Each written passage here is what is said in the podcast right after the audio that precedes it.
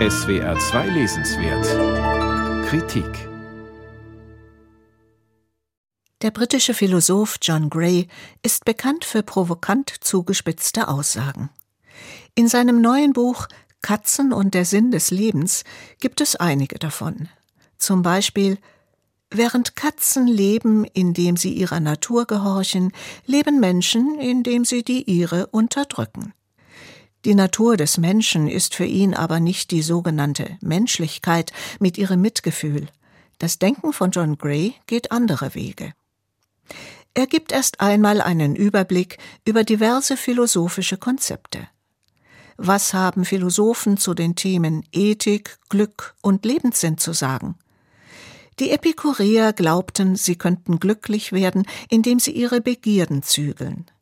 Die Stoiker wollten glücklich werden, indem sie durch Gedankenbeherrschung alles akzeptierten, was ihnen widerfuhr. Und Aristoteles vertrat die Auffassung, dass jedes Wesen danach strebe, ein vollkommenes Exemplar seiner selbst zu sein. Die drei wichtigsten Schulen der Philosophie in der europäischen Antike hatten alle das Ziel der Seelenruhe. Aber die Menschen sind bis heute unruhig auf der Suche nach einem Lebenssinn, weil sie Angst haben vor dem Tod. Und deshalb, schreibt Gray, erfinden sie Geschichten über sich selbst und verbringen ihre Tage damit, die Figur zu sein, die sie erfunden haben. Das zwanghafte Grübeln und Suchen ist für John Gray also das Unnatürliche im Menschen, das sein Glücklichsein verhindert. Stattdessen empfiehlt er die Weltsicht des Daoismus und des Zen, die beide den Zustand des Nichtdenkens kennen, der tatsächlich ein vitaler Zustand unabgelenkter Präsenz ist. In einer Welt, in der sich alles unablässig verändert, kann das Denken keine Sicherheiten bieten, und die einzige Art, sich in ihr klug zu bewegen, ist für John Gray die der Katzen, mit hellwach gespannter Aufmerksamkeit, wenn die Umstände dies erfordern, während man die übrige Zeit in entspannter Ruhe genießt. Für die Daoisten wie Lao Tzu und Zhuangzi ist das dem Menschen eigene Bewusstsein seiner selbst das größte Hindernis für ein gutes Leben.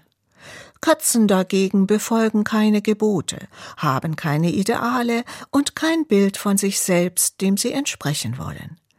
Sie entwerfen kein gutes Leben in der Zukunft, sondern leben ganz und gar in der Gegenwart.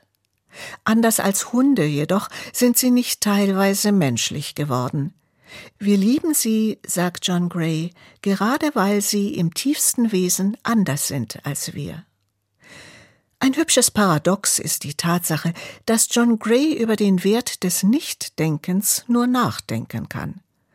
Auf die Frage, wie man die entspannte geistige Wachheit im Alltag aufrechterhält, hätte das bereits erwähnte Zen eine Antwort, indem man sich einer Übung und Praxis widmet. Aber die fällt nicht in die Zuständigkeit der Philosophie. Wir lesen also einen Philosophen, der sein Fachgebiet für nicht sonderlich lebensnah hält. Würden sich Katzen der Philosophie zuwenden, schreibt er, dann als einem amüsanten Gebiet der fantastischen Literatur. Da zitiert er lieber aus Katzengeschichten von Schriftstellerinnen wie Colette und Patricia Highsmith. Der Autor John Gray selbst bewegt sich geschmeidig zwischen kritischem Denken und poetischen Sprachbildern. So ist dieses Buch zwar leicht zu lesen, aber keineswegs leicht gewichtig. John Gray hat immer mit Katzen gelebt und gibt aus seiner reichen Erfahrung am Schluss zehn Ratschläge aus Katzensicht. Sehr hilfreich finde ich diesen. Wenn menschliche Unvernunft Sie frustriert oder in Gefahr bringt, gehen Sie weg. John Gray, Katzen und der Sinn des Lebens aus dem Englischen von Jens Hagestedt, Aufbauverlag 159 Seiten, 20 Euro.